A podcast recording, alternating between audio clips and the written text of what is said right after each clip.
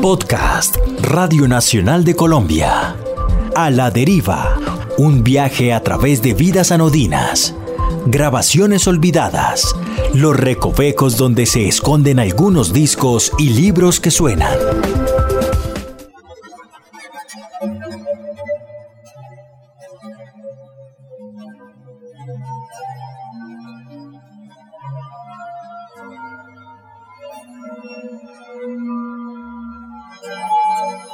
Yo creo que uno debe eh, enfrentarse a las obras que se salen de la tradición musical sin prejuicios, ¿no?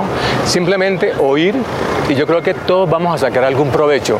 Vamos a descubrir sonidos nuevos, eh, estados emocionales nuevos ambientes sonoros eh, que no conocíamos, sobre todo atmósferas que tienen que ver con los sonidos de hoy.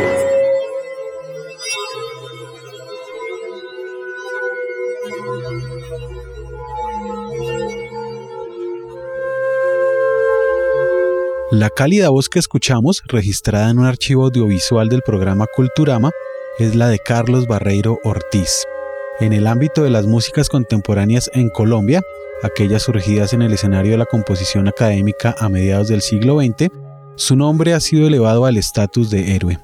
El sustantivo grandilocuente no resulta excesivo si tenemos en cuenta que efectivamente su esmerada labor ejercida durante más de 40 años contribuyó a divulgar desde diversos flancos otras manifestaciones de nuestro patrimonio sonoro.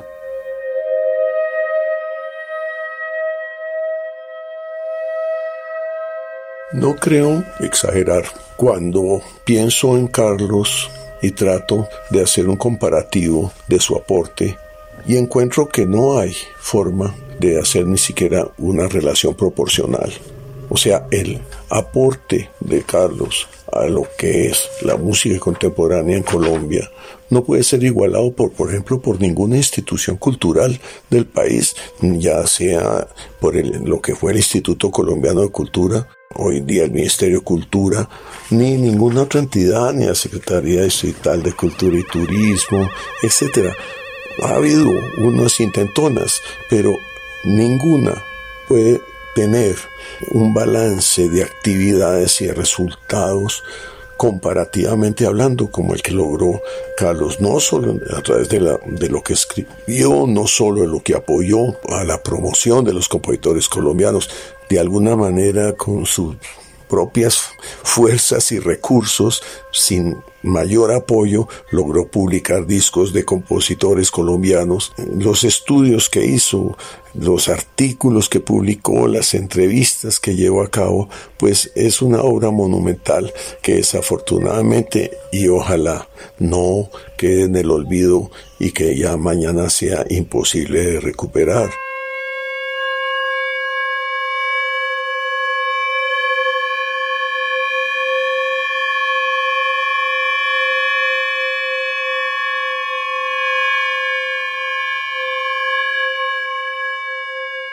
Gestor de conciertos, conferencias y premios de composición, comentarista musical, periodista, investigador y radiodifusor, Carlos Barreiro también fue productor discográfico. Entre 1998 y 2010, agrupados bajo el sello ACME, editó cinco discos que además de constituir una de las pocas fuentes asequibles de su gigantesca obra investigativa, nos ofrece un panorama heterogéneo de músicas contemporáneas colombianas que abarca desde Guillermo Uribe Holguín hasta Catalina Peralta. Esos cinco discos fabulosos son los protagonistas de esta nueva entrega de A la Deriva, un podcast de la Radio Nacional de Colombia.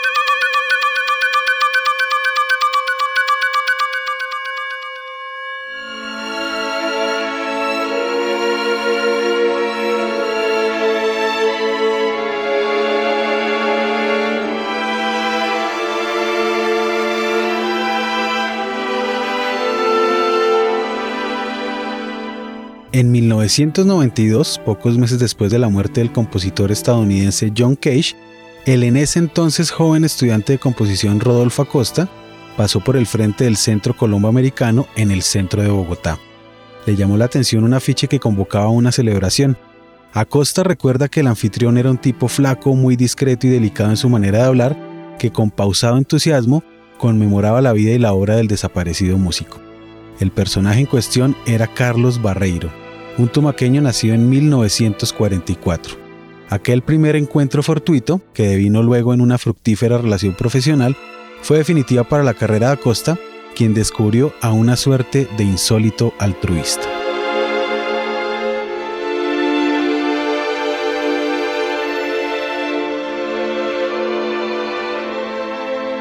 Para mí, para mi carrera, Carlos Barrero fue esa imagen real, concreta, del gestor de música contemporánea, que es un rol que es posible que después de la desaparición de Carlos y de aquella otra gran figura que fue Cecilia Casas, ya no haya existido más.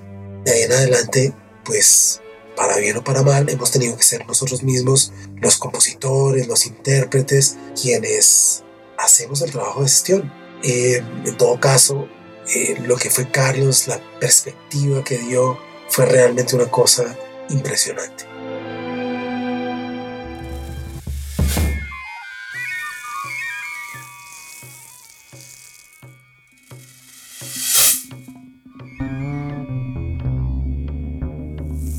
A mediados de la década de los 60, al tiempo que estudiaba economía en la Universidad Nacional de Colombia, Carlos Barreiro se dedicó a explorar y difundir músicas colombianas que en esos años permanecían aisladas, dado su carácter novedoso y experimental.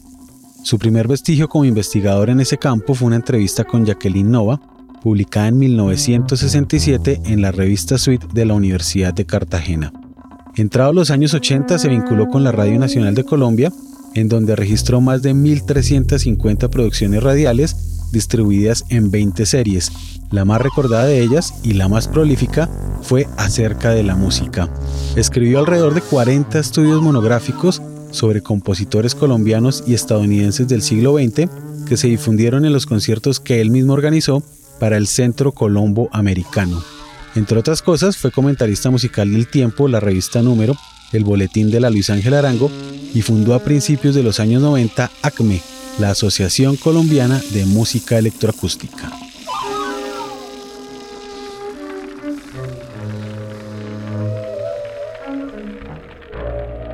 Carlos fundó esta Asociación Colombiana de Música Electroacústica. Fue un proyecto polémico, como muchas de las cosas que hizo Carlos, y me entristece que muchos de los colegas compositores involucrados en, el campo de la electroacústica interpretaron de, formas que yo nunca entendí eh, las razones de Carlos para estar ahí haciendo eso.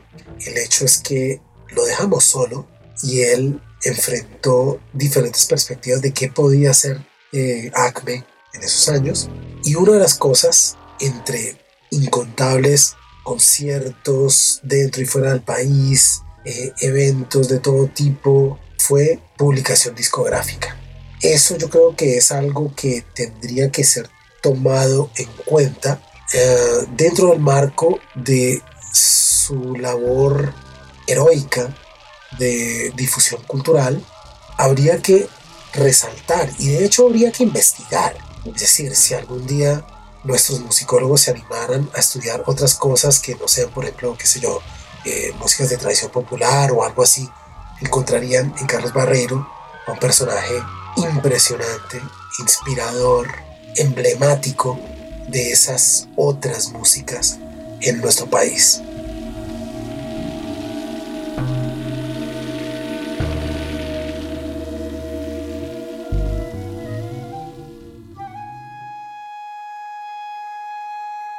El primer disco eh, fue publicado en 1998, se llama Onda Electroacústica en Colombia y es perfectamente coherente con lo que nominalmente era ACME.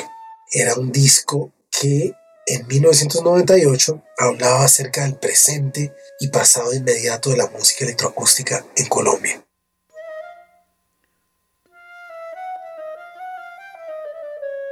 Yo tuve la suerte de ser invitado por Carlos para participar en ese proyecto.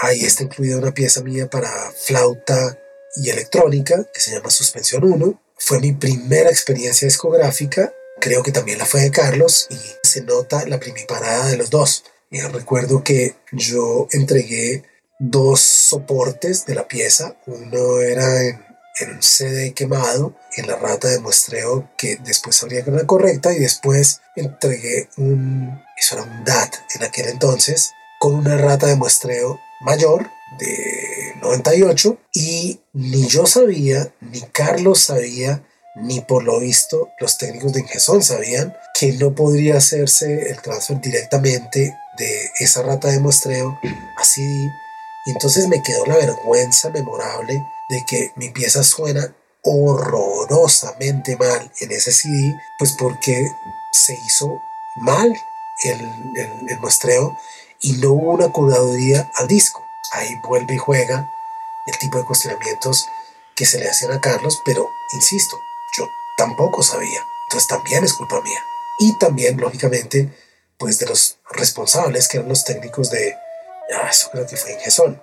Además, es más vergonzoso porque pues, estamos hablando de un disco en el cual hay música de compositores del nivel de pulcritud absoluta sonora como Juan Reyes y Germán Toro. Entonces, para mí fue al mismo tiempo maravilloso y terrible. Pero ese documento quedó como algo interesantísimo en términos de lo que pretendía Carlos que fuese ACME, que era una asociación que promovía y difundía el estado actual de la música electroacústica en Colombia.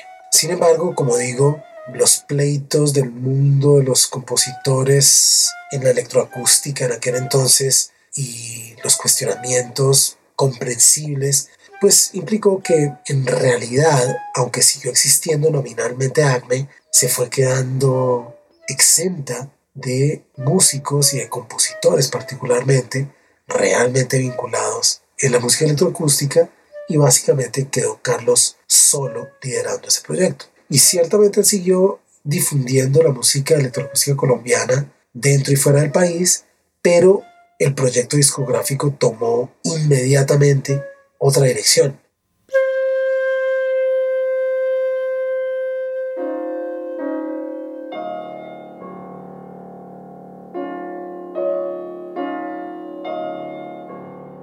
para cuando publicó un año después el segundo disco, que se llama Colombia, Piano en el siglo XX, pues evidentemente había tomado otra dirección y había empezado a ocuparse de cosas que tenían, creía yo, más que ver con lo que era su viejo proyecto de documentación e difusión de la historia de la música académica occidental en Colombia.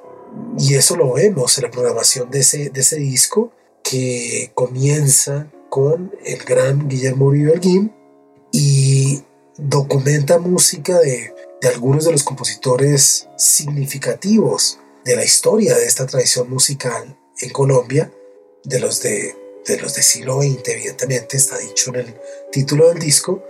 Y entonces al, al lado de, de Uribe encontramos obras de compositores tan importantes como eh, Jesús Pinzón, como Guillermo Rendón, como Jacqueline Noah, cuando compré ese disco fue un, un gran impacto. Por ejemplo, escuchar Paisaje de Luna Sorda de Guillermo Rendón.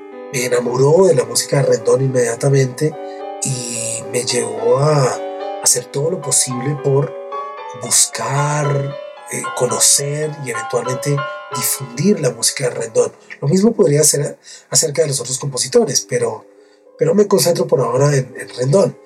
Sea como sea, ese disco que fue un trabajo muy interesante, hasta donde recuerdo grabado en la Luis Ángel Arango, daba ya no una idea de actualidad y obviamente no de música electroacústica, sino un vistaje, digamos, vistazo histórico a, al desarrollo de un medio tan importante como el piano y sobre todo muy importante porque no era la visión que normalmente se tiene, sobre todo en las academias, que es que el único pianismo en Colombia es el de los centenaristas, es Calvo, es Murillo, etc. Sino que aquí daba otra lectura del desarrollo del piano en nuestro país.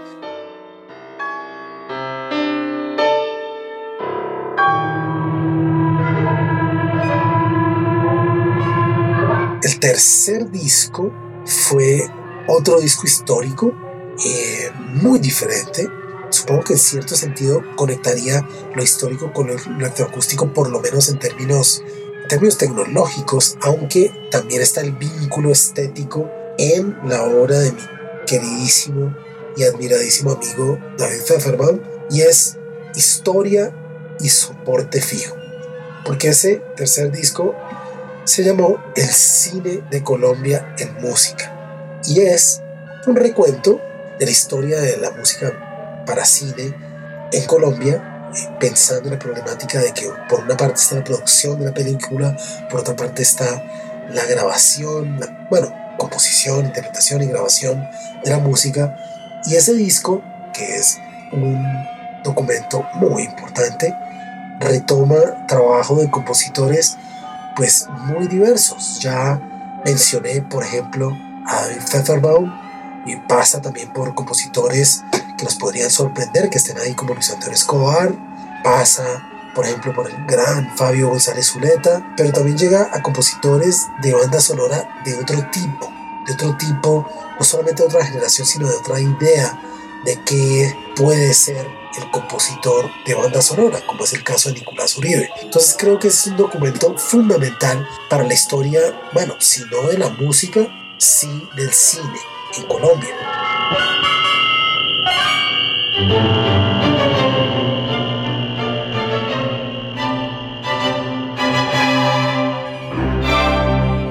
siguiente volumen sigue no teniendo mucho que ver con, con la idea de lo que supuestamente es eh, Acme, porque todos estos discos siguen siendo presentados bajo el rótulo de Acme. Sin embargo, este cuarto disco en realidad es de música para orquesta y sobre todo para orquesta de, de cuerdas y se llama Desde Rusia Notas Sinfónicas de Colombia y es una recopilación de música de compositores de nuevo tomando como punto de partida a Guillermo Holguín y pasando por varias generaciones de compositores llegando hasta Manuel Benavides. Entonces estamos hablando de desde un compositor nacido en 1880 hasta uno nacido en 1931. Y ahora que menciona Manuel Benavides, esa fue la primera vez que escuché mención alguna de Benavides. Y yo creería que en todos los discos de Barreiro siempre había algún compositor que no conocía.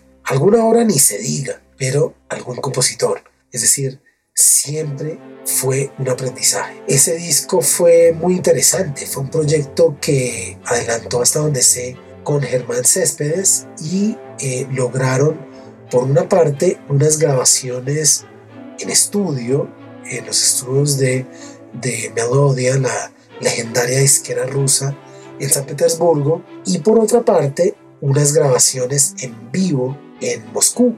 Y eso fue en colaboración con la Orquesta Sinfónica de Rusia y con la Camerata San Petersburgo e hicieron unas versiones muy buenas de música, repito, de Uribe de Benavides, pero también, por ejemplo, de, de Alex Tobar y de mi gran y querido Jesús Pinzón Urrea, con una calidad de interpretación y una calidad de sonido que me parece avergonzante porque nuestras orquestas, incluso orquestas que le deben tanto al maestro Pinzón como la Filarmónica de Bogotá, o que le deben todo al maestro Uribe Holguín como la Sinfónica, y que no han producido. Es decir, le deben todo a estos compositores, por eso existen las orquestas y sin embargo nunca han grabado. Carlos tuvo que recurrir a orquestas en Rusia para poder tener algunas versiones decentes de música de nuestros grandes compositores.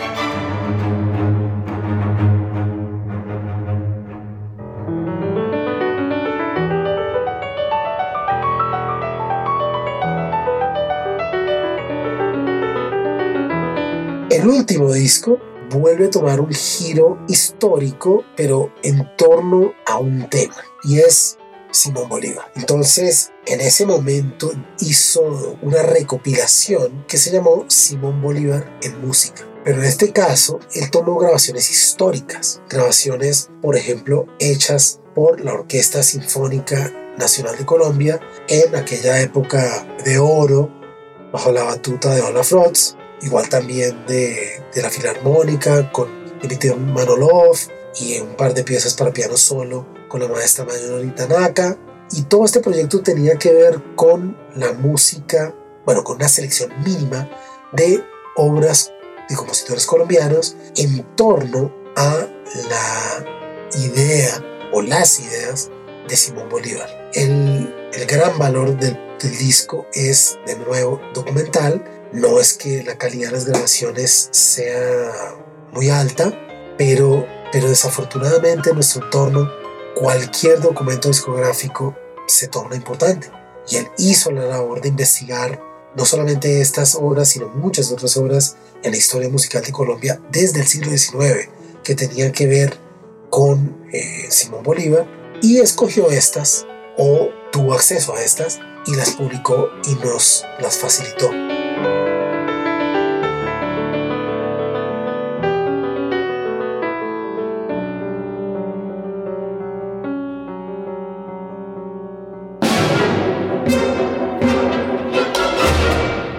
Este ciclo de discos y en los archivos, me imagino, del Colombo Americano, hay una cantidad de textos valiosísimos que habría que recuperar, recopilar y publicar. El trabajo de Carlos fue siempre muy intenso en términos de documentación bibliográfica, por ejemplo, y, creo que estos discos dan una muestra muy seductora, diría yo, de lo que podrían ser los archivos desconocidos de Carlos Barreiro Ortiz. Y creo que de pronto la conclusión es esa. Me quedan muchos recuerdos de conciertos que para mí fueron importantísimos. Me quedan discos, cinco discos que me ayudan a conocer la historia musical de mi país más que lo que puede ser toda la programación de nuestras orquestas en cualquier año. Me queda el hecho de que en una medida muy importante le debo la convicción de ser compositor a Carlos Barrero Ortiz y creo que lo que queda ante todo es una obligación, la obligación de que quienes tienen, digamos, la formación para hacerlo, los musicólogos formados de nuestro país, tendrían que hacer una labor de estudio de lo que hizo Carlos Barrero Ortiz en términos de difundir una cantidad de elementos culturales, una cantidad de riquezas musicales y todo eso al servicio de dar herramientas para que la construcción de nuestro patrimonio cultural, es decir, la toma de conciencia de nuestros compositores y de nuestros intérpretes, haya tenido unas perspectivas enormemente más amplias, eso habría que estudiarlo, habría que documentarlo, habría que celebrarlo.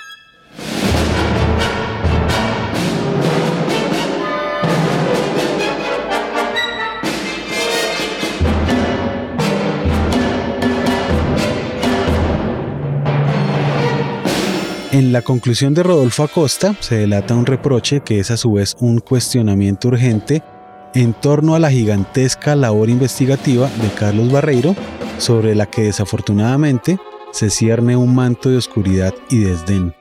Para el compositor David Pfefferbaum, quien junto con Yalmar de Grave fundó en 1976 el Centro de Documentación Musical, la trascendental obra de Barreiro debería contar con una mejor suerte. Lo que es muy complejo es pensar que ya han pasado siete años del fallecimiento de Carlos y de todo lo que él llevó a cabo. Posiblemente en cada uno de sus actos, de sus realizaciones, se comienza a notar una nebulosa en lo que ha sido tan característico en Colombia y es la pérdida de nuestro patrimonio, de nuestro recuerdo, de nuestros documentos. Realmente en muchos casos pensando en el pasado musical nuestro. Recurro a una herramienta natural como es consultar en Google cuáles son las referencias que se pueden encontrar respecto a una persona. Y la enorme sorpresa en muchos casos ha sido que muchos de los eventos o personas fundamentales en el proceso histórico del desarrollo musical nuestro, pues no aparecen como información disponible en, Google y o que toca realmente buscar a través de recovecos a ver qué se encuentra. El caso de Carlos no es diferente al de la mayoría de personas muy valiosas en Colombia. Las referencias que se encuentran de Carlos hoy día en Google siguen siendo tan limitadas como cuando él falleció. En efecto, no hay mayores novedades que haga referencia a lo que logró Carlos que no estuviere ya hace siete años.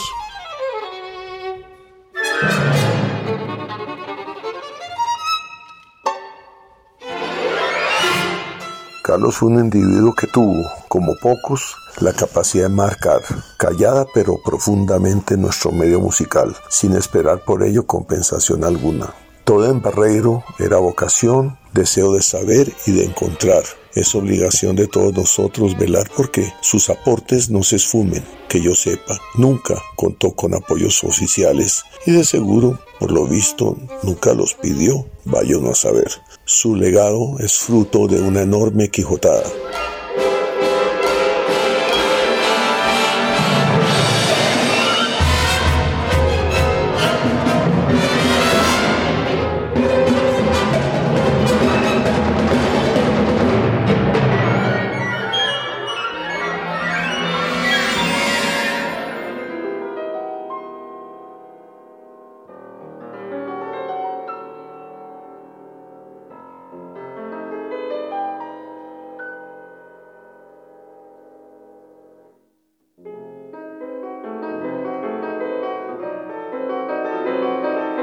Con el sexto movimiento de las seis variaciones sobre un tema de Bela Bartok, escrita e interpretada por la pianista palmirana Claudia Calderón, incluida en el disco Colombia Piano en el siglo XX y editada en el fabuloso catálogo de Acme, finalizamos un nuevo capítulo de A la Deriva, un podcast de la Radio Nacional de Colombia. Mi nombre es Luis Daniel Vega y les invito a seguir descubriendo biografías anodinas, grabaciones olvidadas, libros que suenan y algunas historias de discos inauditos.